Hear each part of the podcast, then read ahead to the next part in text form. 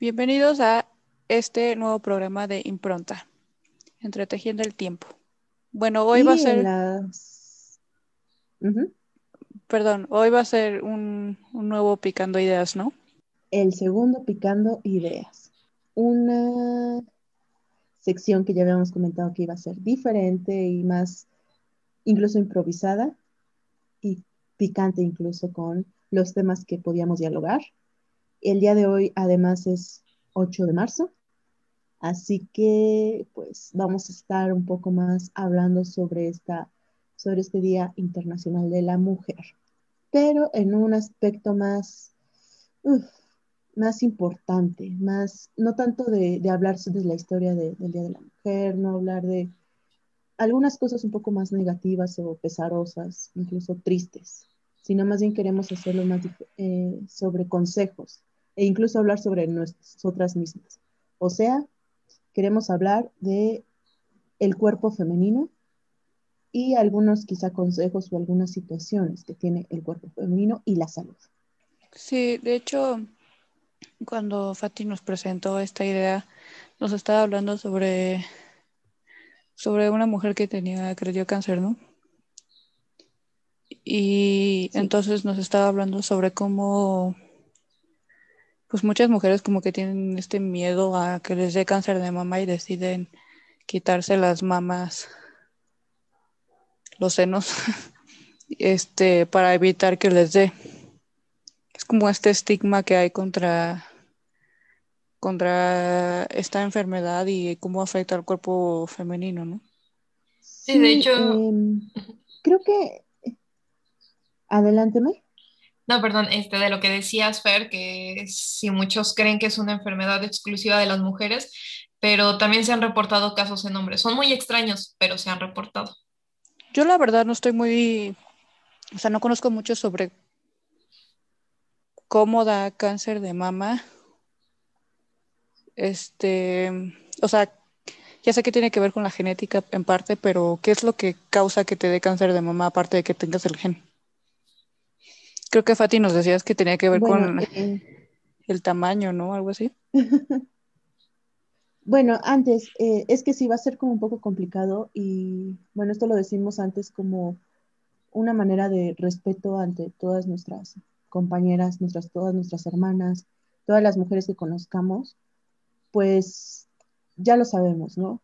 Cada cuerpo es diferente y quién mejor que cada una para decirnos cómo reacciona o cómo es, ¿no? Muchas cosas no van a, por mucho que la medicina te lo diga, pues puede variar con cada una de nosotras. Entonces, primero hay que sabernos conocer, cuánto es nuestro límite, cuánto soportamos y cómo varía, qué nos hace más daño, a qué somos más irritables, qué nos complace más. Entonces, y también, y quizá a las que tengan la posibilidad saber un poco de su historia familiar en el sentido de genética, de enfermedades, eh, genes, es muy importante. Siempre es importante saber tu pasado, no solamente en familia social, sino en familia, pues, como dijimos, de, enfermedades o incluso tipo de sangre, ¿no? Que a veces se nos olvida.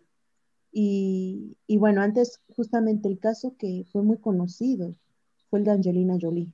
Ella recibió tratamiento para el cáncer de mama y también se decidió quitar, bueno, fue una doble mastectomía para obviamente evitar el tipo de cáncer e incluso se quitó la, creo que si no mal recuerdo, las trompas de falopio y los ovarios. Lo que sucede es que ella tenía un gen y según se llama BRCA y es popularmente conocido como el gen de Angelica Jolie, y básicamente esto aumenta el riesgo de desarrollar cáncer de mama de 4 a 8 veces más que cuando no existe esa, es una mutación genética. Em, se supone que con esto tenía 87% de probabilidades con este gen de desarrollar la enfermedad. Y bueno, obviamente el cáncer, ¿no? Eh, con este gen también era riesgo de cáncer de ovario e incluso si fuera hombre, pues de próstata, ¿no? Eh, entonces ella lo que decidió fue pues hacerse estas cirugías, que era lo que platicábamos, ¿no? Una cirugía siempre va a ser una intervención extraña e innecesaria al cuerpo. El cuerpo en teoría está hecho para que funcione por sí solo.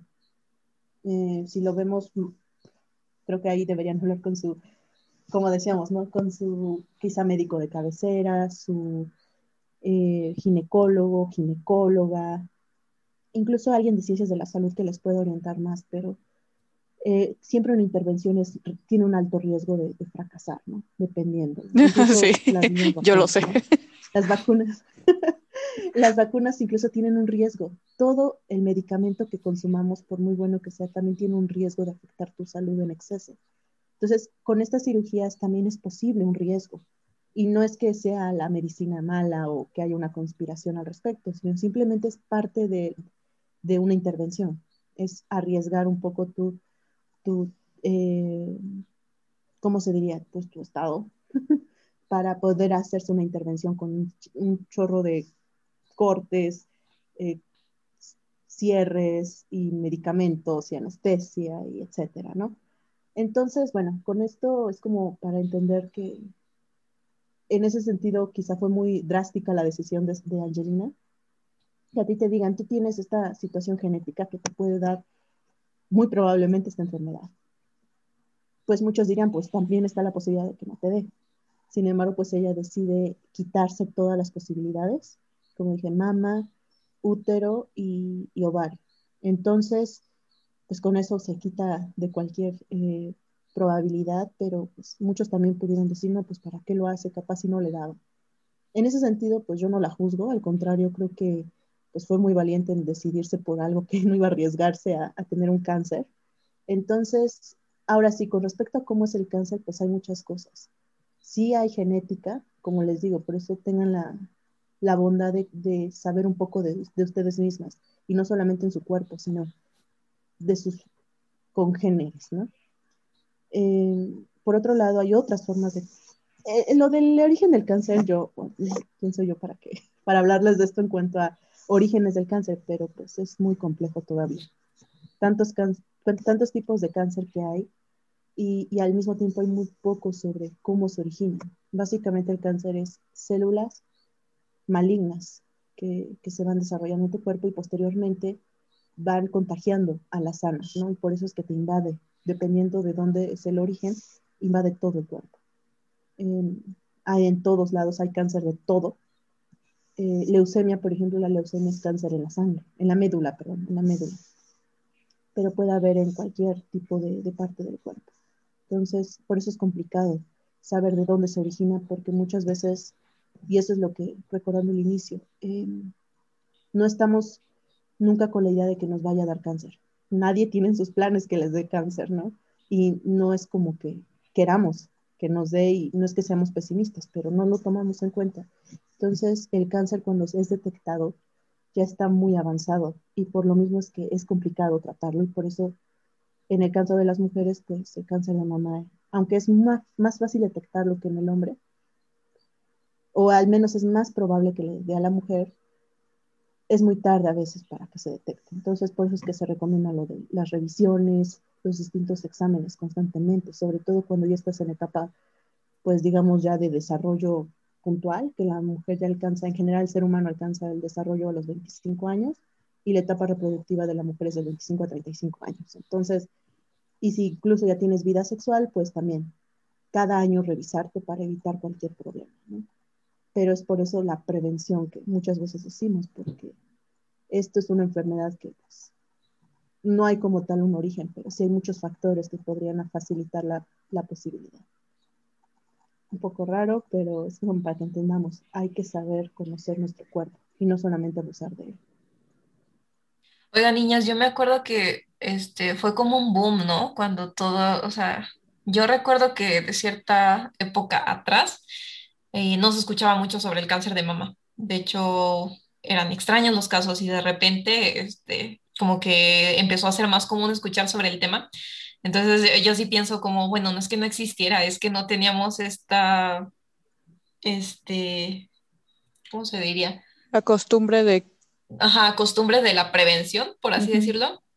O sea, de examinar tu cuerpo, porque sí, o sea, supongo que era muy mal visto que, sí, ¿cómo te vas a andar tocando los pechos o algo así? Pero es como, ahora lo piensas y es de madres, ¿cuántas vidas se pudieron haber salvado si lo hubieras hecho a tiempo? También hay que considerar otra cosa. ¿Cuánto el, la extensión temporal de la vida se ha, se ha prolongado en los últimos años gracias a la medicina, gracias a la alimentación? La gran mayoría, sabemos, las mujeres morían al dar a luz. Entonces, pues vivían que 35 años. Entonces, pues ya como tal, el cáncer muchas veces se desarrolla en este momento y pues llega hasta los 50, 60 años. Entonces, pues no en vano, también la vida se ha hecho más larga y por lo mismo es que pues, surgen estas enfermedades de, pues, de el decaimiento de, la salud, ¿no? Sí, yo el otro día que salí de la cirugía me sentía tan mal que le decía a mi mamá, ay mamá, ya me hubieran dejado ahí. o sea, dice, pues por algo te da, te da una enfermedad, ¿no? Como dices, pues antes nos moríamos porque nos moríamos, ahora ya existe la medicina y que te ayuda a vivir más tiempo, pero también qué tipo de calidad de vida vas a tener. O sea, obviamente estoy exagerando, no estoy diciendo que ahorita me estoy muriendo, nada más es como el proceso de recuperación en el que estoy. Pero luego hay gente que sí las operan y las operan y las operan porque por un cáncer, por ejemplo, y pues qué, qué calidad de vida es esa, ¿no? Pues también, eh, no en vano a muchas eh, mujeres que han logrado superar el cáncer, pues se les da el nombre de, eh, de guerreras, de heroínas. Y es que es la verdad, muchas veces, pues la, muchas eh, chicas con, con, cáncer, pues tienen un optimismo muy, muy increíble, ¿no? Y bueno, obviamente es los, el tratamiento del cáncer es muy agotador. Por eso es que es muy común verlas eh, sin cabello, porque evidentemente eh, el más drástico y el más potente tratamiento es la radiación, las quimioterapias. Pero pues sí, obviamente va a generar la pérdida de cabello, de cejas, por lo mismo, de que es agresivo. Y sí, están dicen ya, ya vencí el cáncer, ¿no? Y muchas veces, pues, es tan agresivo ese cáncer que reincide y las termina matando, ¿no?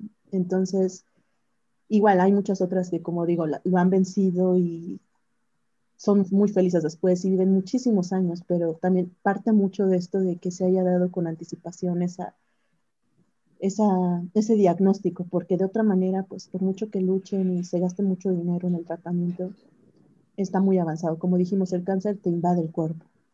Mm, les digo, pues hay que, incluso Internet te puede decir mejor, pero son células contagiándose. Entonces, si ya la célula está enferma y te contagia a las vivas, pues tienes que acabar lo más pronto posible porque si no, pues te va a invadir en lugares más insospechados. Por eso es que muchas veces el cáncer llega, porque empezó en una zona difícil de acceder en un, en un diagnóstico, en una revisión, porque no, la, no llegas ahí. Em, pero bueno, eso es como una situación de, pues vale la pena, pues por eso prevenir y, e ir con todo, porque pues, yo creo que la calidad de vida se recupera, pero solo si la enfermedad se combate hasta el final. Sí, también otro punto importante que mencionaste, Fati, este, hace rato, fue de, pues sí, ir al chequeo médico, este, hacer como una rutina, ¿no? Al menos cada año los laboratorios ponen en descuentos estos estudios pues aprovecharlos, ¿no? Hacerlos, por algo están ahí. Pero también hay, o sea, yo estoy consciente de que hay personas que, aunque te hacen descuento en estos estudios, es muy complicado para ellos pagarlos. Entonces, en México no tenemos, bueno, no es que no queramos tenerlo, es que a veces es complicado. Por ejemplo, nosotras eh, no tenemos ningún problema y si queremos realmente podemos hacernos ese estudio, tenemos este privilegio. Pero pues la mayoría de la población mexicana, como pues sí, no, no están en condiciones de pagarlos y ahí es cuando mucha gente muere. O sea, personas que nunca sabe que tienen, saben que tienen una enfermedad y ahí quedan. De hecho, eh, muchas veces el gobierno, al menos en México sí me he topado que hacen papanicolaos gratis. Así es como una campaña, así se van a, zonas o en las clínicas llegan así de, por estos días, por esta semana, va a haber papanicolao gratis. Por lo que decías, ¿no? Hace tiempo de eh, para celebrar el Día de la Mujer, para el Día Mundial del Cáncer, contra el cáncer de mama, se va a dar este tipo de, revisiones gratuitas y pues sí vale mucho la pena. De hecho, pues yo nunca he tenido la oportunidad de aprovechar alguna de estas ofertas, pero eh, hasta donde tengo entendido sí se acaban siempre, porque sí, o sea, vale la pena aprovecharlo. sobre todo porque pues llegan a costar un poco caro o incluso, ¿no? Depende de la calidad del, de la revisión, de incluso el, la clínica en caso de que sea sector particular o el mismo laboratorio para que pueda darte una mejor, eh, un mejor resultado de tu prueba, ¿no? No solamente para Nicolau, sino infinidad, ¿no? Solamente para prevenir la salud. De hecho, ahorita también me estaba acordando, bueno, eh, sobre esto que decía, ¿no? Se han incrementado los casos. Y pues sí, una, una causa de esto es porque pues, vivimos más, pero otra también habría que considerarlo y pues ahí no quiero sacar lo conspiranoica ni, incluso la, eh, asustar a nadie. Simplemente es como pues también cuántas cosas actualmente podemos consumir o usar que no son del todo pues adecuadas. Ahorita me acuerdo que cuando inició el maquillaje, ¿no? Cuántas cosas tóxicas venían en el maquillaje y las chicas pues no sabían y se lo estaban poniendo en la cara. Y, o incluso llegaban sin querer pues a comerlo, ¿no? Ya sea rubor, ya sea labial, o sea, ¿qué, qué, qué cosas tóxicas, venenosas venían en los maquillajes, ¿no? Y ahorita cuánto de eso quizá también siguen siendo dañinas. Pero bueno, ahí entra un punto que mencionábamos en el este capítulo de Picando Ideas anterior, que era también las responsabilidades de, que, de quienes venden estos productos. O sea, muchas veces tú lo compras porque ahí está y pues se supone que si ahí está es porque está regulado por alguna asociación, ¿no? Pero cuando no tienes idea de qué está pasando, y bueno, ahí también, chicas, pues tengan cuidado, ¿no? O sea, muchas veces el maquillaje que encontramos en los mercados, que sí, igual y dices es de buena calidad porque me dura mucho y lo que tú quieras, pero no, o sea, no está avalado por nadie. Es como ahí sí hay que tener cuidado con qué te estás poniendo en la cara. Y no solamente en maquillaje, ¿no? O sea, sobre todo artículos de, higiene personal. ¿Cuánto de ahí quizá es un exceso? Em, no sé si, si, me desvío un poco del tema, pero pues, explicando ideas. Entonces, es parte de, de lo que hacemos. No vamos a seguir como tal una escaleta. El desodorante, el antitranspirante eh, actualmente y en general, ¿no? El mal olor es mal visto, el mal olor no debe existir, el mal olor solamente es para, incluso se llega a pensar que solo los hombres deben oler las mujeres. es lo que iba a decir, como un hombre que huele a sudor, pues sí, es casco, pero hasta cierto punto no lo estás aislando de la sociedad por eso. Y una mujer que huele feo, híjole, ya casi, casi es como bruja, mátenla. No, o sea, ni siquiera es, eh, eh, no es pensable, es no, hay que burlarnos, o sea, no debe una mujer oler mal. Y aquí hay que considerar una cosa, y es cierto, o sea, el olor es parte de la salud, ¿no? Cuando quizá algo de tu cuerpo huele mal es porque está pasando algo, sobre todo en la zona íntima femenina. Por eso es que desde el olor se perciben las infecciones. Sin embargo, hablando del sudor, hay que, o sea, no tengo que decírselo nosotras, sino desde las clases de biología, ¿no? ¿Qué nos decían cuál era la función dentro del cuerpo del sudor? El sudor expulsa toxinas. Es obvio, por eso tiene mal olor, porque son toxinas que se están desechando del cuerpo. Es bueno sacar toxinas porque, ¿por qué tenerlas adentro, no? O sea, es parte de cómo el cuerpo humano se, se limpia a sí mismo. Y es genial. O sea, expulsarlo y no tenerlo dentro.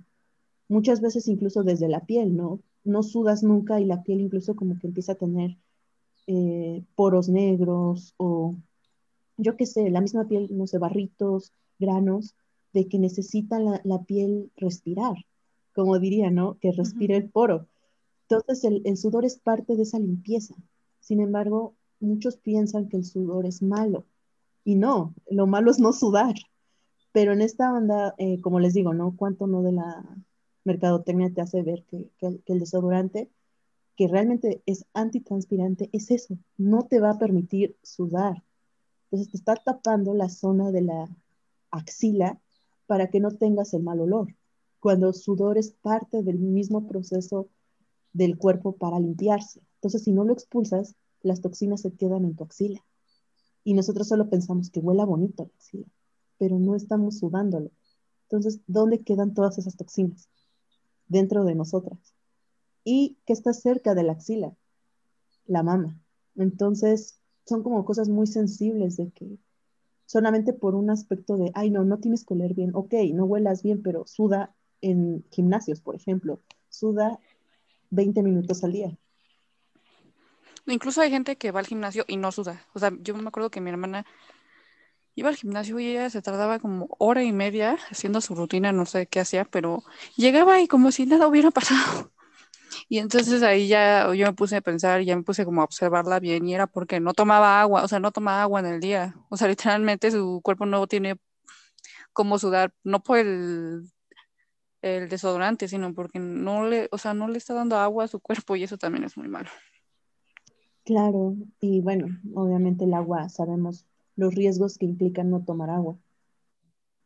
Eh, entre ellos, pues el riñón. Pero sí, eso es algo muy claro, Fer. O sea, ¿cómo vamos a pedirle a tu cuerpo que saque sudor si no tiene el recurso para hacerlo? Incluso podría, pues, en otros casos extremos, estoy hablando de tu hermana, mucho menos, pero pues podría implicarte otras cuestiones, ¿no? De esforzar demasiado a tu cuerpo para desmayos, para una descompensación que, pues, pues no, o sea, todo parte desde que comas y le des suficiente nutrientes a tu cuerpo y así el cuerpo se va a encargar como un laboratorio perfecto que es el poder ya sacar lo que no necesita. Pero como les digo, es como esta parte, ¿no? De que el sudor es malo. Yo me acuerdo, yo sí debo confesar, yo soy una persona que es, sobre todo de niña, ya ahorita no, pero de niña yo sudaba demasiado, yo me acaloraba demasiado. Y obviamente siempre me gustó hacer deporte me acuerdo en mis clases de educación física en la primaria que las niñas no les gustaba sudar. E incluso decían, ay, no, qué asco sudar, fuchi. Y no hacían ejercicio con tal de que no sudaran. Y yo así de, pues yo voy a hacer ejercicio. Yo estoy en mi clase de educación física porque pues, me gusta correr. Y las niñas no, era como de, ay, no, fuchi. Y en serio era como de, te sientes, a ti tú te sientes mal porque tú sudabas. Y era de, pero pues no está mal. Y como sea, a mí no me importó y ahorita me doy cuenta de que es necesario.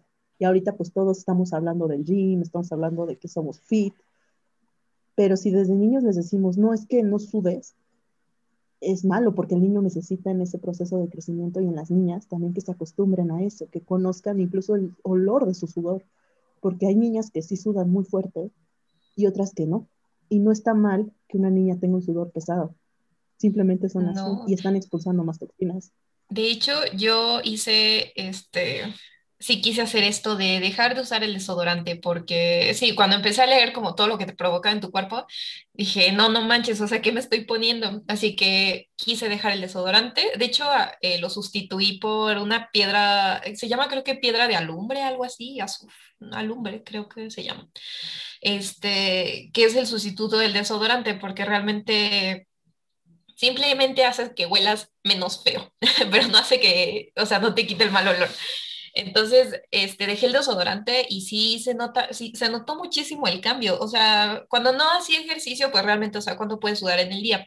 Entonces, no, nunca hubo un problema. Pero ya que empecé a hacer actividades, este, fuertes, y no me refiero a ir a correr o estar en el gym, sino que, estaba trabajando con niños en ese entonces, entonces era de ir de un lado a otro, este, estar corriendo con los, con los chiquillos y de repente sí me, o sea, sí me percaté de mi olor y sí me quedaba como de rayos, huele horrible y sí me daban ganas de volverme a poner mi desodorante anterior, ¿no? Entonces al final sí volví al desodorante porque dije, no, o sea, me da mucha pena con, pues sí, acercarme a mis compañeras y oler tan feo. Pero es cuando te das cuenta de realmente cuál es el olor de tu cuerpo, porque con el desodorante no huelo para nada, pero ahí te das unidad de cuánto está bloqueando ahí el desodorante. Es que aquí hay que hacer nada más la diferencia, porque una cosa es desodorante y otra cosa es antitranspirante. El antitranspirante es el más efectivo y de hecho la mayoría ya son antitranspirantes, sobre todo los de los sprays y lo que ellos hacen es justamente bloquear las glándulas sudoríparas, que son de donde sale el sudor. El antitranspirante no hace eso.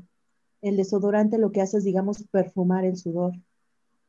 Pero obviamente sí te está bloqueando cierta parte, cierto proceso natural de, la misma eh, expulsión de toxinas. Obviamente lo que tú dijiste, este, Mai, es, de hecho, un, creo que eso lo ocupaba mi abuela y mi bisabuela. O sea, creo que nuestras abuelas usaban eso justamente para evitar oler mal.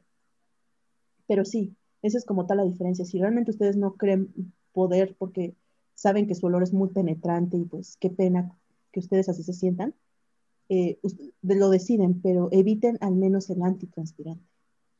Sí. Ya hay opciones, ahí ya en internet, en Pinterest, se pueden meter y buscar recetas de, de cómo hacer un desodorante natural.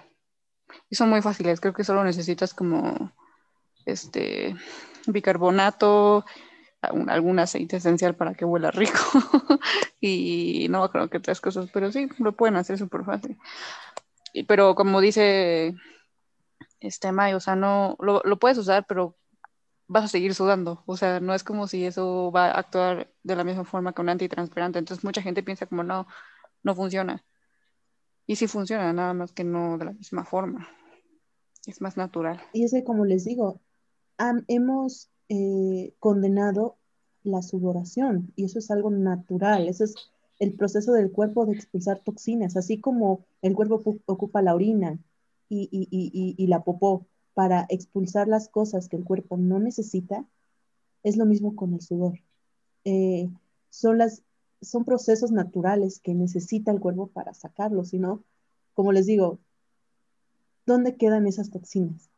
Esas toxinas se nos quedan por eso es que muchas veces la axila se, oscurece, porque son las toxinas bloqueadas que ahí están intentando salir y no más no. Por eso es que el, desodorante te vuelve la axila oscura, porque está bloqueando las toxinas.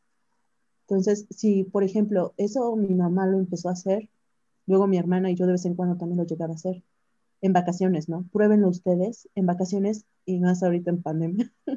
no salimos, entonces procuren hacer un, experimento con su cuerpo dejen una semana completa sin usar desodorante. Bañarse a diario, si ustedes así lo deciden, no usar desodorante.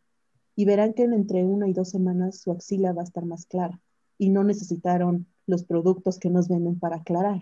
Incluso los mismos desodorantes te dicen, este desodorante te aclara la axila. Y no, es, ustedes déjenlo de, hacer. Si quieren, incluso ejercítense para que saquen más toxinas y verán que su axila también va a cambiar. O igual sustituyan el desodorante por otra cosa. O sea, estos métodos, por ejemplo, los que contaba Fer, sí son efectivos, este, sobre todo si no eres una persona que este, realiza tantas actividades. De hecho, si trabajas en alguna oficina o algo así que no requiera tanto movimiento, tanta actividad física, incluso te puede funcionar. Yo tenía una amiga que usaba limón, este, solo que el limón no lo usen cuando salgan al sol porque ya saben que mancha pero sí son efectivos, o sea, sí, sí ayudan para detener el mal olor, o sea, no va a ser tan efectivo como el desodorante o el antitranspirante, pero sí funcionan. Y también lo que dice Pati, o sea, se les puede aclarar su axila. Me acuerdo que cuando nosotros salíamos a campo me sentía muy liberada porque pues ahí todos sudamos. Entonces no tenía que sentir pena de que estaba sudando, se olía feo, porque todos lo hacíamos. Sí, pero como les digo, es, es una situación en la que, por ser mujeres, es de no, es que una mujer debe oler bonito y una mujer sudando, o sea, de hecho ahorita me viene a la mente un comercial, no me acuerdo si era de Rexona o de Axe, que era, o sea, era cuando era niña, pero me acuerdo que decía, cuando tú sudas, apestas, cuando ella suda, es sexy. Entonces, eh, obviamente está dirigido ese comercial a, un, desodorante más de hombre, porque era lo que decía, ¿no? Que tú eres hombre, tú sí vas a oler feo, una mujer cuando suda es sensual, pero tú no. Tú apestas, entonces usa este desodorante. Les digo, no me acuerdo si era Axe, si era Rexona, si era... Pero, pero lo dijiste mal, no Fati. Era cuando ella suda se ve bien, pero cuando tú sudas apestas. Todavía me acuerdo de ese comercial. Sí, Sí, no, pero lo que veo es que le dan énfasis a que pues una mujer se ve bien sudando, pero el hombre no. Entonces, nada más es como, el problema es que, como digo, o sea, la sudoración no está mal. Por eso es que la educación física, los gyms, tu, tu, tu misma, lo que hagas de, de, ejercicio diario en tu, en tu pequeño espacio, está bien. Y si alguien más suda, pues sí, obviamente no es como que tampoco te bañes y dejes camisas sudadotas, o sea, es parte de la higiene, pero también que no satanicemos. Y más, como les digo, volviendo al punto, el cuerpo femenino es muy delicado en esa zona, porque la mama está ahí cerca. Entonces, como les digo, muchas veces nos atascamos de productos eh, para evitar oler de la axila y todas esas toxinas quedan dentro de nosotras. ¿Cuánto de eso podría estarse yendo hacia nuestra, nuestra mama? nuestros senos obviamente son más frágiles. Y eso es algo que, como les repito, ¿no? Hay que conocer nuestro cuerpo. También. Muchas veces nosotras de. Manden. A ver, adelante, Fer. No, iba a decir que también de la zona íntima de allá abajo venden muchísimos productos, jabones para que te laves, pero llevan varios doctores que me dicen que realmente lo único que necesitas para limpiarte allá abajo es agua. Se hace como un jabón neutro y ya porque porque muchos de esos jabones, este, no me acuerdo bien cómo me dijeron, pero creo que tienen algo que ver con el pH del cuerpo y hace que te den más infecciones al final. Sí, eh, es que eso es lo que como les, hay que tener muy en cuenta. El cuerpo en sí está diseñado para funcionar por sí mismo, sino cómo es que nuestros, nuestros antepasados, antepasadas, pues tenían, o sea, ellos no tenían nada de lo que ahorita tenemos de antitranspirante, de jabones íntimos, de tanta huevada que nos venden, eh, ¿cómo lo hacían, no? Pues es simplemente porque pues, no necesitaba nada de eso. Obviamente también la alimentación cuenta, pero en, eh, cuanto a la zona íntima, sí.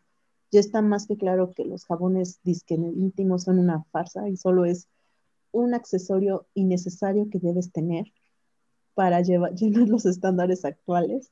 Pero sí, el pH es muy importante. Eh, ahí la zona, ya lo sabemos, ¿no?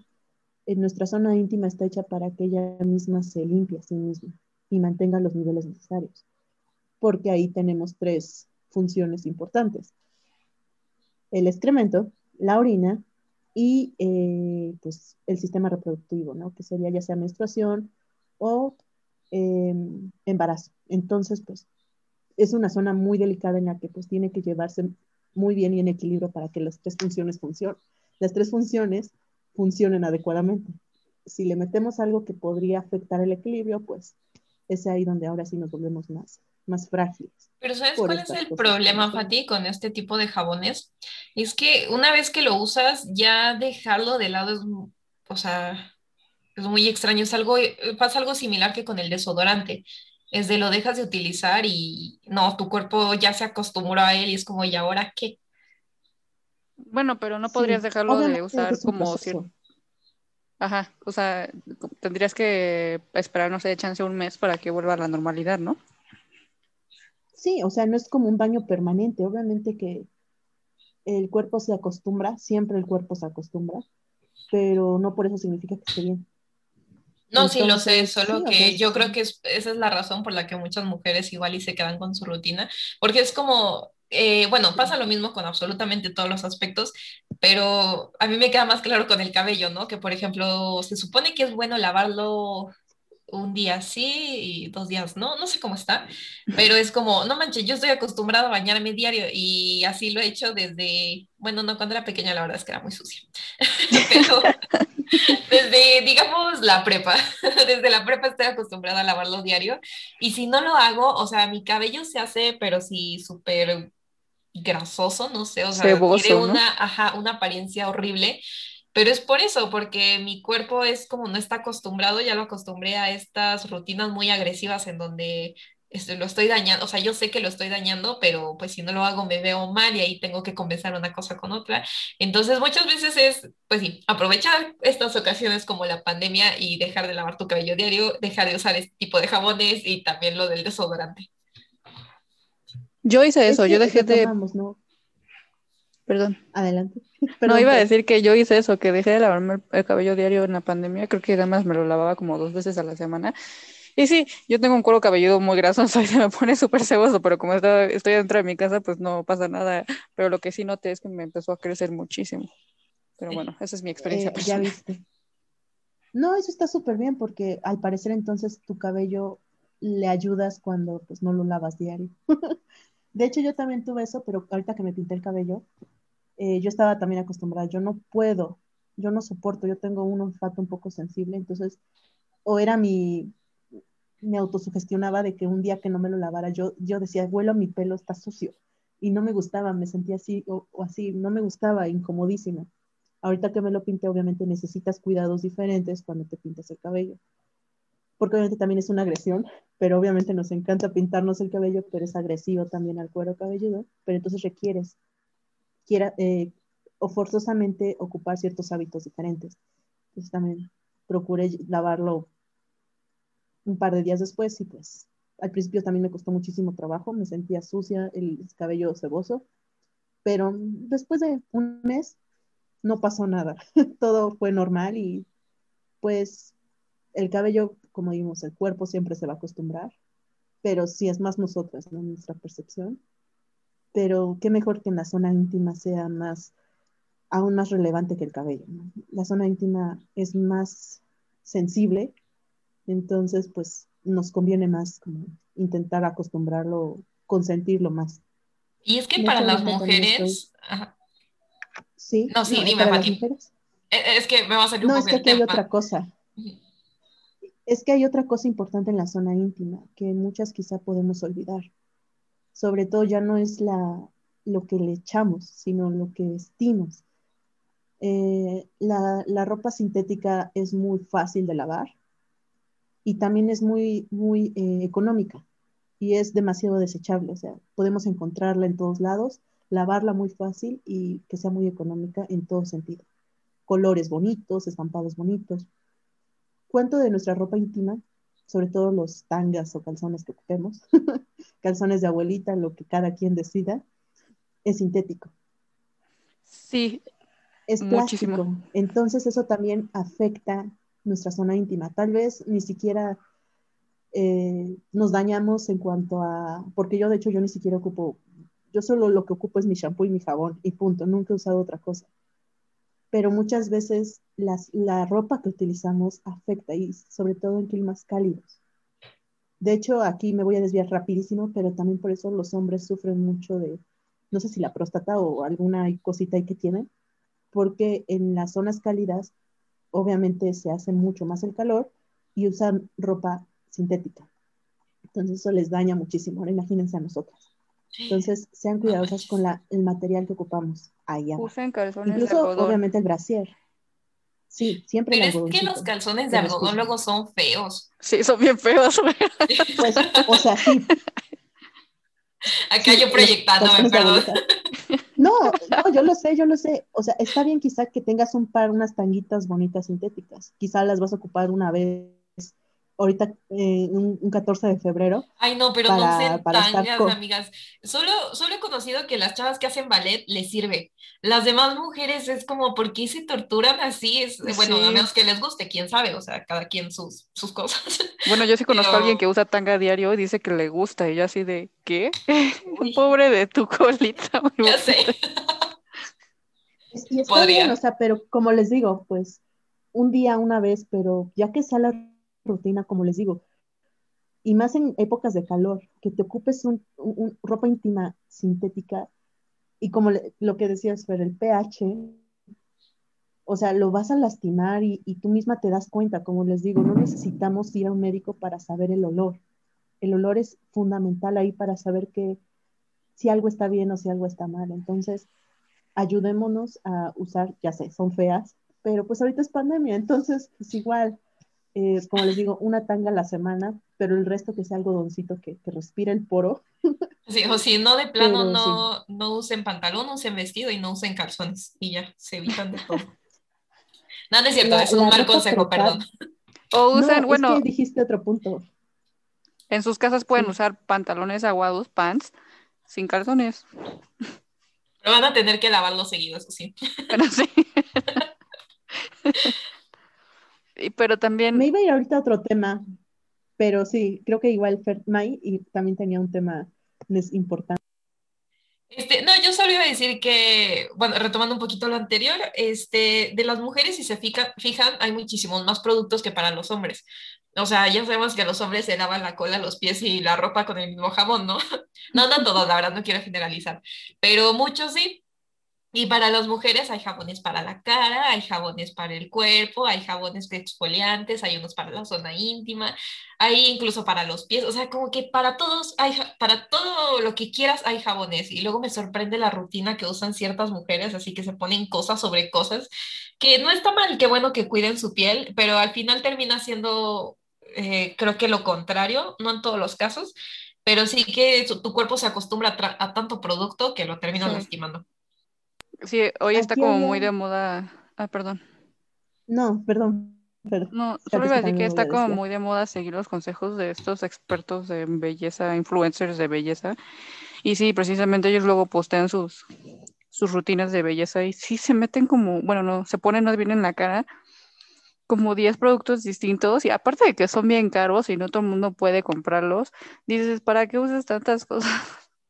De hecho, aquí siempre ha habido una, una pregunta o una situación hipotética que, que, me da desde hace mucho tiempo, sobre todo cuando quiero como arriesgarme a cosas nuevas y eh, gustos quizá innecesarios. Mi pregunta siempre o mi, mi situación hipotética es, ¿en un apocalipsis podría mantenerlo? O sea, sobre todo, no sé, eh, depilaciones, ¿no? O sea, tanto que nosotras también nos obligan láser a depilarnos. En un apocalipsis no va a haber nada de láser ni depilaciones. ¿Soportaríamos a nosotras vernos con todo el pelo después de que ya no nos vamos a depilar en toda la existencia? O los tratamientos del cabello, el baño, la ropa. O sea, todas estas cosas en un... Yo sé, es muy hipotético y me encanta ser extrema, pero es parte, ¿no? De, ¿puedo mantener este capricho y yo vivir con eso? Porque al final es tu decisión y, es para ti, para tú sentirte bonita, sentirte sana, sentirte bien. Pero ¿qué tanto puedes soportarlo? Porque sí, los gustos son caros, los gustos pues son, requieres demasiados cuidados que muchas veces no tienes tiempo. No sé, incluso uñas, ¿no? Las uñas son algo que siempre he querido, pero nunca voy a poder porque las uñas largas no se me dan. Tardan mucho en crecer, son frágiles y no podría hacer mis necesidades, mis cosas, mis, mi, cualquier situación no podría con uñas largas, ¿no? Entonces es lo mismo con lo demás. En una situación en la que puede ser problemático, ahorita en la pandemia, ¿no? Muchas mujeres estaban paniqueadas de que no podían ir a la estética, porque no podían verse como pues son, porque necesitaban que la depilación, que el maquillaje, que el peinado, que la, que la planchada. Y como les digo, si ustedes tienen la posibilidad y quieren arreglarse así, adelante pero ¿qué tanto está bien cuando somos otras personas y que no podemos vernos al espejo sin tener tratamientos excesivos cada semana? Bueno, ahí también tocas el tema, por ejemplo, de las mujeres que se someten a cirugías estéticas y cambian por completo la forma en la que se ven, pues ahí ya depende de cada quien si piensas que está bien o no. También puedes decir, no, pues es su cuerpo, ¿no? Que hagan lo que quieran. No, y como les digo, cada quien decide si lo hace por salud, por por estética, por capricho, por reto incluso, pero era como tal esa siempre mi, mi situación eh, hipotética. en un apocalipsis, ¿sobrevivirá ese capricho, sobrevivirá esa forma de vida? ¿O cómo podría ser en un apocalipsis? Mira, la depilación, láser sí. No, pero es que la depilación láser ya es permanente, no permanente, no muy, eh, muy bueno, es que esa es otra historia. Yo estuve investigando de depilación láser porque yo quería hacerla, pero mi hermana, mi hermana se la hizo primero y me contó que como que no le estaba funcionando porque se supone que esto es para que te dejen de, crecer vellitos y ya no te tienes que volver a depilar en tu vida. Obviamente son como 12 sesiones o dependiendo también de tu tipo de piel. Pero mi hermana fue a un lugar como muy comercial. Eh, yo no sabía que eso se tiene que realizar por doctores. O sea, esta fue como un centro de belleza y después cuando ya terminó sus sesiones, pues no, no quedó como le hubiera gustado, pero hay, aquí ve el otro punto. Después hablando con una amiga, ella le dice, ¿y en dónde te hiciste tu depilación? Y ya le contó dónde y le dijo, no, ahí quemaron a mi hermana. Y fue como, ¿qué pasó? Y al parecer, sí, si se van a hacer depilación láser, tienen que checar muy bien dónde es, porque no cualquiera la puede realizar. Hay muchos lugares que tienen descuentos y así de, sí, las 12 sesiones te quedan en, ¿qué te gusta? Unos no sé en cuánto está la verdad, porque una vez llegué a ver un lugar que decía 12 mil pesos, pero no, pónganle que cuatro, en cuatro mil pesos, pero si el lugar no está avalado, o sea, es nada más como, pues aquí medio capacitamos a una chava para que te lo hiciera, eso sí está muy mal, porque te puede ir como a mi hermana muy bien, como que medio le funcionó, o te puede ir como a la hermana de la amiga de mi hermana, que la quemaron horrible, y aparte fue la cara, fue la zona del bigote. Mm. Entonces tienen que tener mucho cuidado en se hacen esos tratamientos. Ahora, una vez que me dijo eso mi hermana, yo investigué en unos, eh, es una clínica, creo, este, pero sí aumenta muchísimo el precio. pero es porque tienen que checar tu tipo de piel, tienen que hacerte pruebas antes. Este, también tienes que estar consciente que no todas las personas son iguales y la depilación no te puede quedar igual que a tu amiga que no le volvió a salir un solo pelo en todos estos años y ya lleva cinco años que se hizo este tratamiento, o sea, igual ya a ti no te funciona y tienes que intentar con otras técnicas.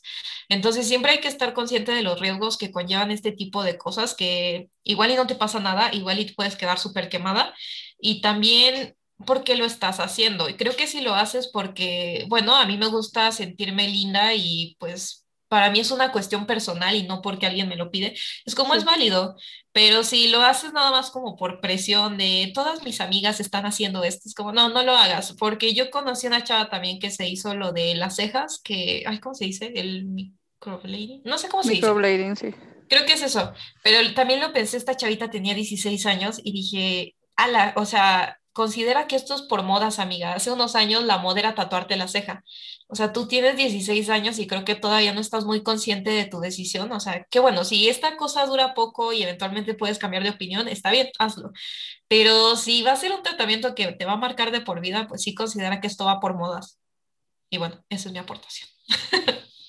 Sí, mucha gente se hace cosas, como dices, por moda y no toma en cuenta que o más bien no investiga bien en dónde hacerlo, como dices, y cosas como, por ejemplo, gente que se inyecta los labios así, van con cualquier persona y terminan con una superinfección, o luego lo que le pasó a Alejandra Guzmán, ¿no? Que se inyectó las pompas, ¿sí fue ella?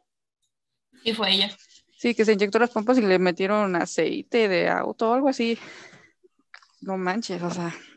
Sí, de hecho yo no sabía que operarte las pompis es como de las operaciones en cuanto a estética más riesgosas que existen y de hecho por eso muchos cirujanos no las hacen. Entonces, no se vaya, sí, o sea, de hecho ninguno la recomienda.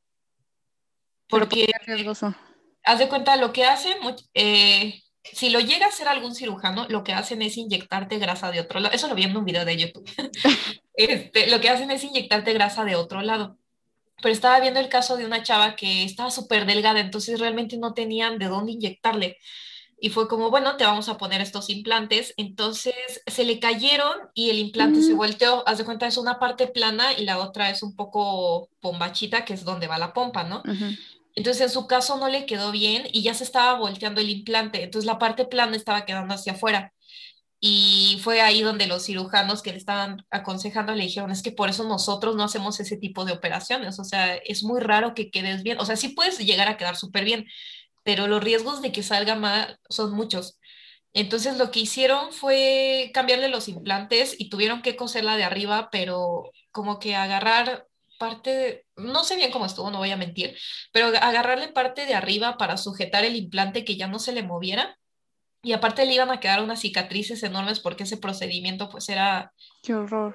Eh, complicado. Entonces sí, yo ahí aprendí que si no hay necesidad, nunca se operen las pompis.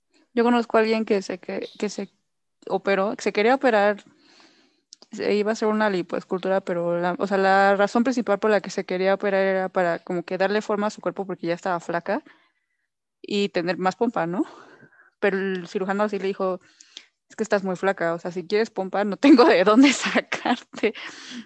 Entonces lo que hizo fue mandarla a engordar, así que come lo que quieras un mes antes de la cirugía y ya, pues ya después ya tuvo más grasita que sacar para metérsela ahí en la pompa, pero...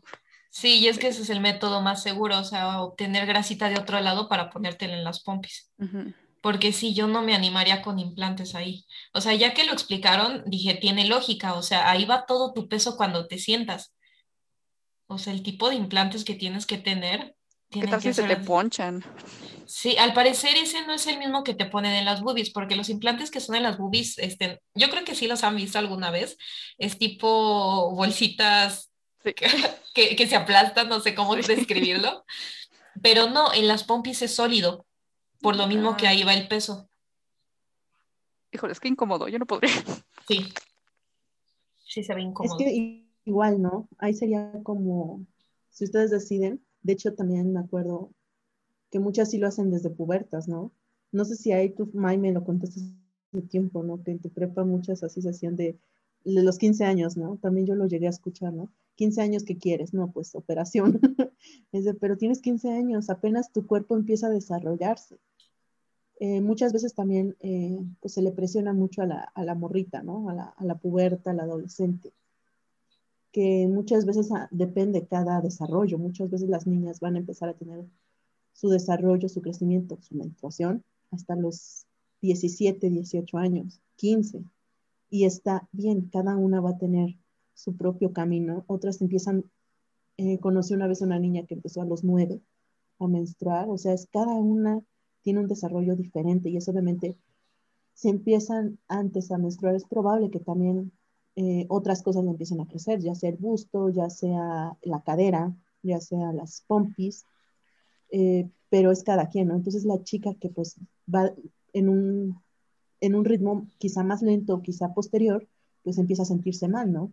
Ahí también tiene mucho que ver cómo es la presión, ¿no? Sobre todo en, en el ambiente de secundaria quizá, y lo que consume en cuanto a revistas, en cuanto a televisión, en cuanto a cine. Las chicas pues creen que para los 15 años ya deben estar súper curveadas, y desde niña, tienes 15 años. Muchas mujeres empiezan a tener curvas hasta los 20.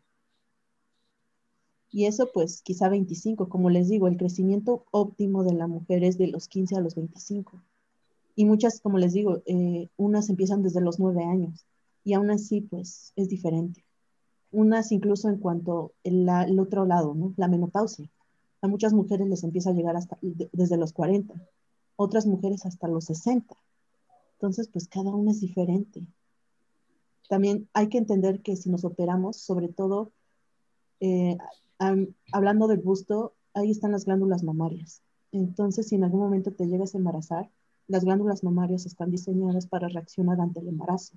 Es un proceso hormonal increíble que pregúntenselo mejor a su ginecóloga, a su médica, al internet, pero básicamente es esto, o sea, el, embarazo te produce la activación de las glándulas mamarias para producir leche y eso pues va a estar activo en un par de, en un tiempo, mientras le das de pecho a tu bebé.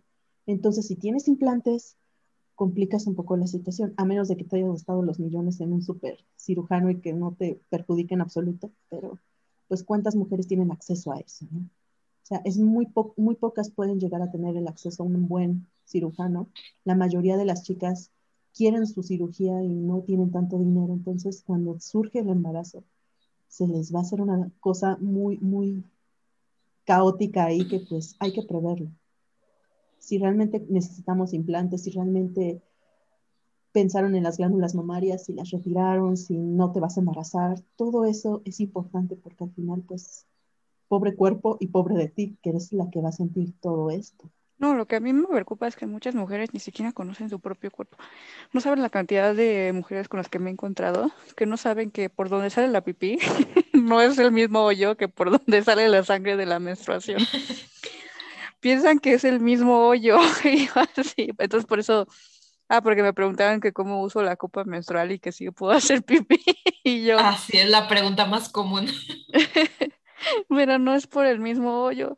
Entonces, también por eso me gusta decirle a las mujeres que usen la copa menstrual. No tanto, bueno, sí, también por lo del planeta y eso, pero te ayuda a conocer tu propio cuerpo. Entonces, todas esas mujeres que, que se quieren operar no saben cómo funciona su cuerpo. Y entonces, por ejemplo, las que se hacen este, liposucción y todo eso la liposucción es un procedimiento súper invasivo, o sea, no sé si han visto videos, pero la verdad, o sea, parece que es como un carnicero ahí metiéndole un tubo. Ay, no, horrible. Es una aspiradora, es una aspiradora, pero de lo más sádico. Y no estoy diciendo que está mal, o sea, si te lo quieres hacer está bien, pero tienes que tomar en cuenta que tienes que saber cómo va a reaccionar tu cuerpo, o sea, porque luego hay muchas mujeres, porque me metí a un grupo de Facebook, no me pregunten por qué, pero se llama el Club de las Operadas. y entonces ponen sus experiencias y muchas mujeres ponen preguntas de, me pasó esto o me salió este moretón o, o, o, la operación cambió su ciclo menstrual, que también es normal porque pues estás traumando tu cuerpo de cierta forma. Y, es como, güey, si no sabes cómo va a reaccionar tu cuerpo, no te lo hagas. De hecho, sí, eso hay que tomar en cuenta. De hecho, apenas ayer, no sé por qué también yo estaba leyendo sobre esto, ¿no? De cómo a veces la autoestima afecta tu, tu misma noción que te hace una operación. completa del cuerpo que hasta te quitan este, costillas y son procesos muy, muy, muy invasivos. La liposucción, lo que ya dijiste, ¿no? Pero es una descompensación brutal. Y no solamente a la menstruación, sino al hígado. O sea, dañas el hígado. Y eso es algo muy grave. El hígado, básicamente, para que lo entiendan fácil, porque hablamos de pulmón, hablamos del corazón, hablamos en la mujer no el útero, en las mamas, pero el hígado es el laboratorio del cuerpo. Es el que filtra todos los nutrientes y filtra más bien todo lo, tóxico. Por eso es que si afectas el hígado es gravísimo.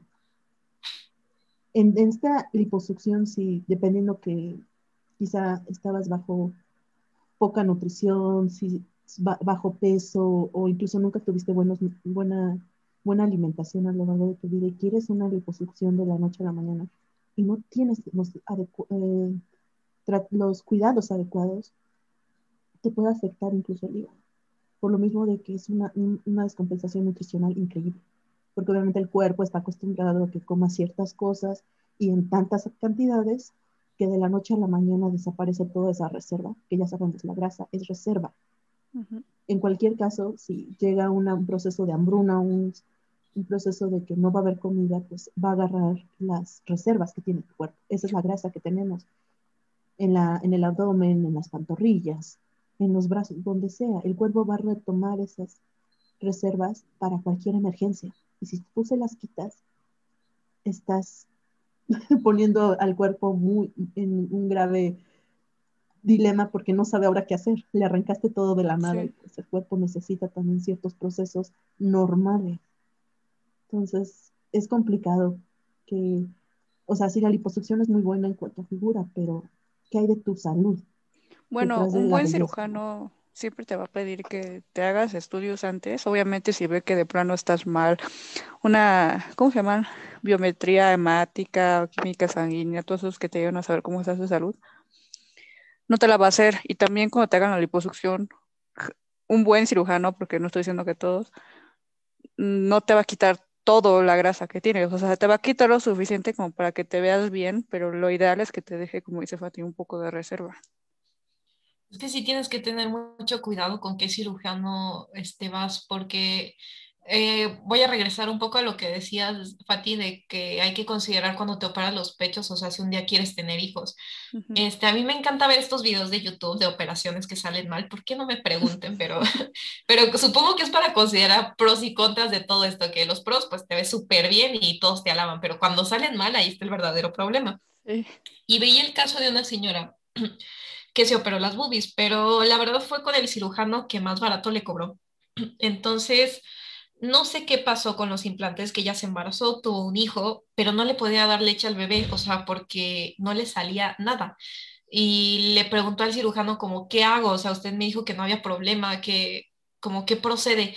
Y como el güey andaba, perdón, andaba, pero sí, el güey andaba de vacaciones, este, le dijo, con una aguja destape el orificio, o sea, imagínate hacer eso.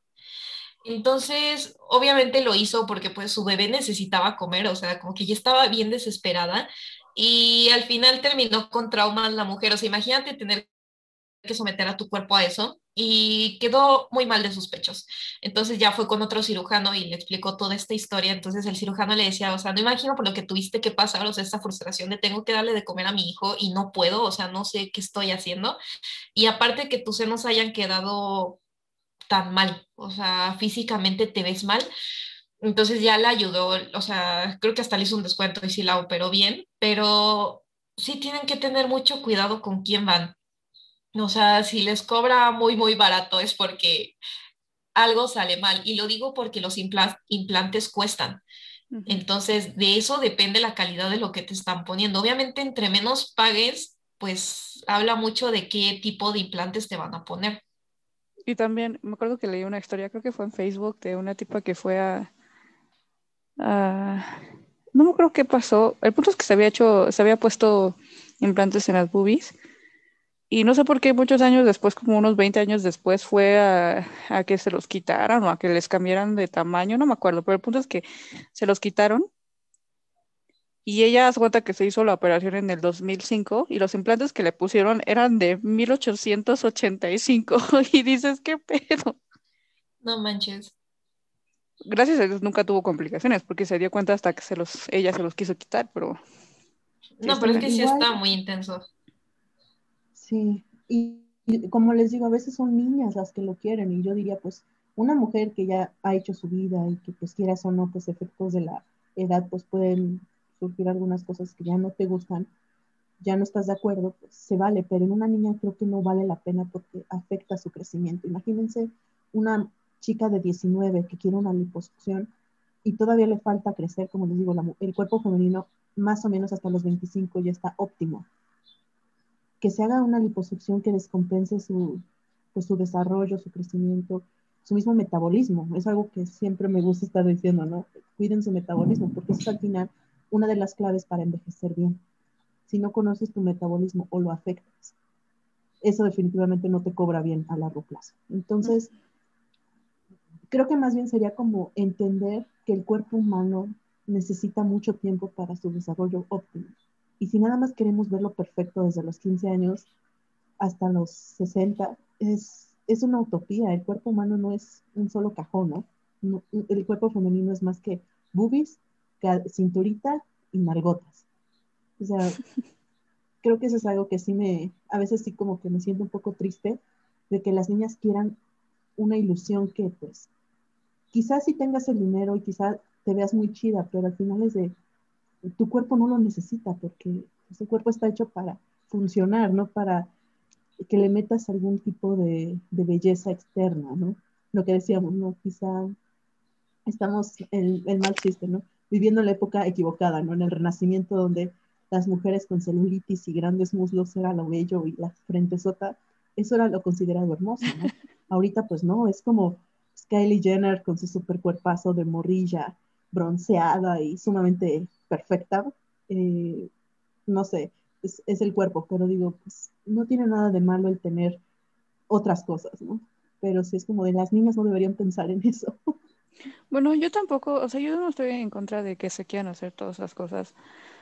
Este, como dices, ¿no? Que lleguen hasta cierta edad. Ponle que a los 26 ya, que se hagan lo que quieran si es lo que quieren. Porque ya también estamos en una generación en la que muy pocas personas de nuestra edad quieren tener hijos y bueno, está bien. Ya no tienen que pensar en esa consecuencia. Pero sí, sí me enoja, por ejemplo, que como dices, ¿no? Celebridades pongan como estos ideales que son imposibles porque ellas se ven así, porque tienen todo el dinero del mundo y pueden ir con cualquier cirujano que quieran y no se van a morir, no se van a poner en riesgo y van a salir como ellas quieren, ¿no? Y, no, y afecta, no, y afecta a las jóvenes más que a nosotras, por ejemplo. Ya me escuché como si estuviéramos muy viejas, pero... Pero cuando salíamos, así que regresábamos a las nueve de la noche, diez, y todos los morritos apenas iban saliendo. sí.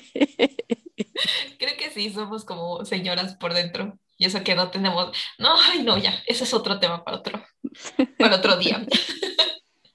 Pero sí, o sea, yo también creo que o sea, puedes hacerte las operaciones que quieras, o sea, siempre y cuando te sientas bien contigo mismo, o sea, que no lo hagas por una moda, porque Ajá, tal sí. actriz tiene este cuerpazo y yo quiero tener ese cuerpazo. O sea, no, si en verdad te afecta mucho y es como, bueno, quieres cambiar algo de ti, pues es válido. Pero sí tienes que considerar lo que decía Fati de la edad. O sea, ahorita estaba viendo esta moda de los dientes, que es este, creo que son coronas, no sé.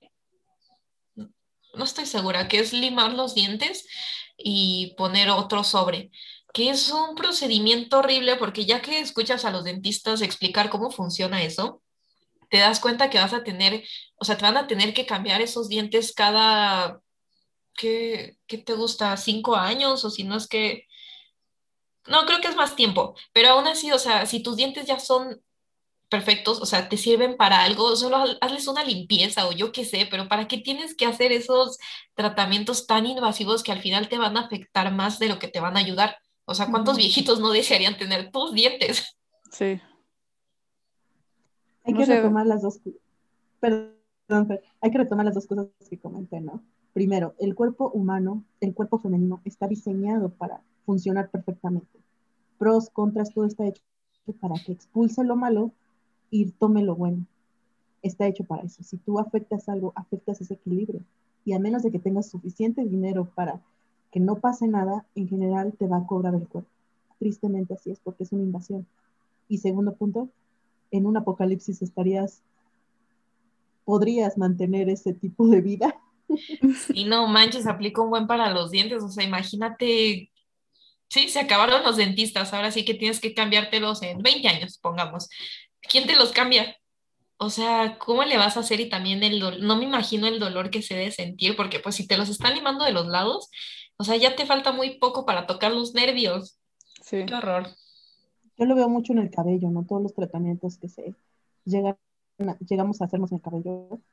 O sea, en un apocalipsis se agradece que haya agua, ya de eh, jabón, shampoo, eh, acondicionador, sprays, lo que, todo lo que te metas en el cabello, olvídate. y, como les digo, es algo que, o sea, está bien porque la actualidad nos permite darnos esos caprichos, porque al fin y al cabo es capricho, nos gusta, no es necesario, pero muchas veces eh, en nuestro afán de querernos ver hermosa para un estándar innecesario incluso, pues nos podemos llegar a afectar demasiado. Nada más porque igual ya llevamos bastante tiempo, no sé, pero hay que considerar mucho la menstruación en este momento porque muchas veces la menstruación, lo dijo Fer, ¿no? Desaparece en una cirugía. ¿Por qué? Porque pues, estás descompensando el cuerpo, es una invasión, el cuerpo está intentando reparar otras cosas y la menstruación es algo que ahorita no es prioridad. Entonces el cuerpo va a decidir qué es prioridad en tu, en tu organismo y lo que no. Y muchas veces el cuerpo decide que la menstruación no es prescindible. Y eso, por ejemplo, es para las chicas que hacen demasiado ejercicio. El ejercicio en sí es bueno, pero también es un esfuerzo.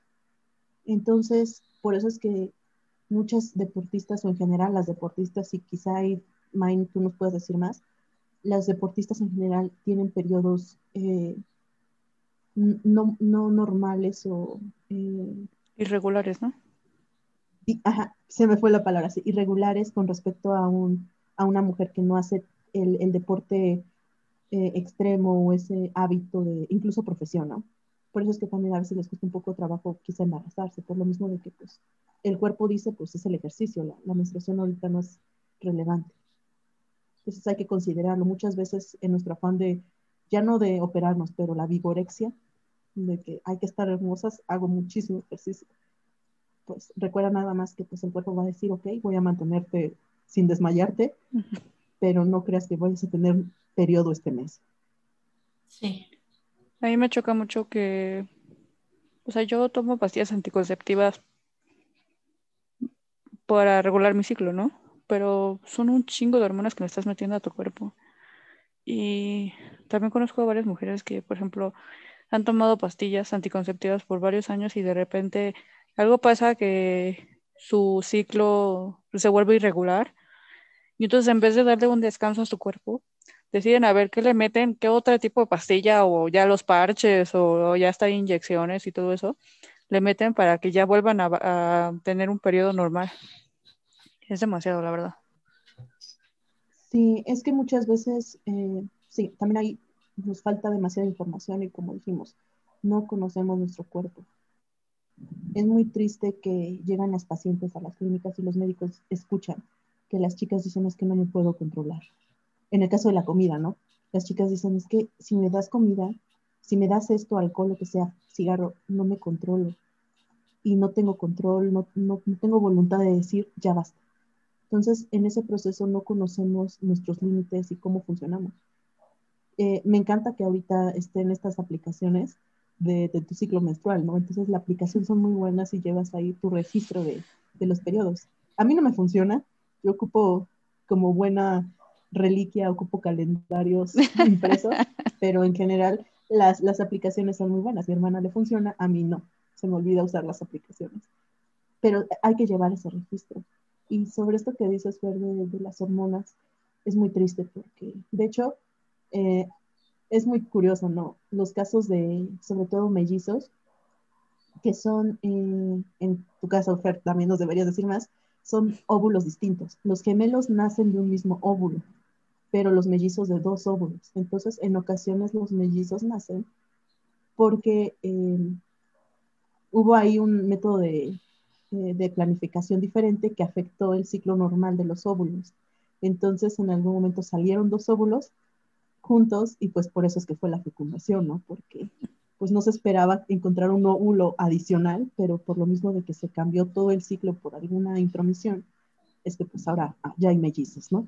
Eso es como algo muy común, pero pues sí, es, muy triste que, las chicas intentan tapar una cosa con otra. Entonces es más bien como el maquillaje, ¿no? Meterle y meterle capas y capas de hormonas al cuerpo que en algún momento tiene que sacar y quién sabe cómo lo saque. Sí. sí no, como recomendación lean sobre su cuerpo. La verdad es que hay cosas súper interesantes que no sabes que te abre como ah, un mundo de posibilidades, ¿no? O sea, no, en verdad, descubrir cómo, cómo funcionan es, es increíble. O sea, hasta hace, yo ya tengo 25 años y todavía sigo descubriendo cosas que es como, ¿cómo es posible que en todo este tiempo no lo supiera? Sí. Muchas veces ayuda el hablar con tu mamá, ¿no? Porque pues no en vano. Eh, o con tu abuelita. Siempre es como la experiencia de, de una mujer para que te explique quizá algunos cambios. Y lo que decíamos, ¿no? algunos genes que por ahí, enfermedades que tengas, por eso es bueno, porque capaz ahí descubres que tu mamá también era irregular. Ese es mi caso, ¿no? Porque, pues, todas dicen, no, es que uno me llegó el ciclo y yo de, ¿a ustedes le dan, les, tienen ciclos? Entonces, ¿por qué? Pues ya es algo que pues, es de familia, ¿no? No tener ciclos recurrentemente, eres muy irregular y otras veces pues simplemente como una guía, pero están los médicos, está internet. A veces también tu amiga sirve, pero pues en la inexperiencia pues no es a veces mucho, pero siempre es importante pues, conocerlo. Y creo que ya nos estamos pasando un poco de tiempo. Sí, pero pues fueron muchos, algunos temas, algunos un poco tristes, y ahorita es como también siempre valorar tu cuerpo, ¿no? Quiere tu cuerpo como lo perfecto que es, y no lo pienses más bien cambiar, ¿no? Es, es, tu decisión, pero también cómo puedes tener el recurso para, para tenerlo en esa forma óptima y incluso no artificial, pero no tan, pues, fácil de mantener, ¿no? Entonces, pues, al final tú, tú te quieres y eso es parte, ¿no? Quiérete y que eso se refleje en tu salud. Sí, sinceramente hoy que es 14 de febrero que estamos grabando esto, mucha gente se concentra en la pareja, pero creo que es más importante que la gente se quiera a sí mismos, ¿no? Es que es un eso proceso es bien difícil, por eso la gente no lo hace. Pero recordando, eh, esto fue grabado un mes antes, pero hoy es 8 de marzo, así que pues recordemos, quisimos abordarlo desde el cuerpo femenino, vale mucho la pena, lo único que les podemos decir es conózcanse. Y ya, o sea, no tomen nuestras palabras como especialistas, pero sí como decir, sepan cómo funciona su cuerpo y no le metan tantas cosas que incluso son inútiles. Esto fue Picando Ideas.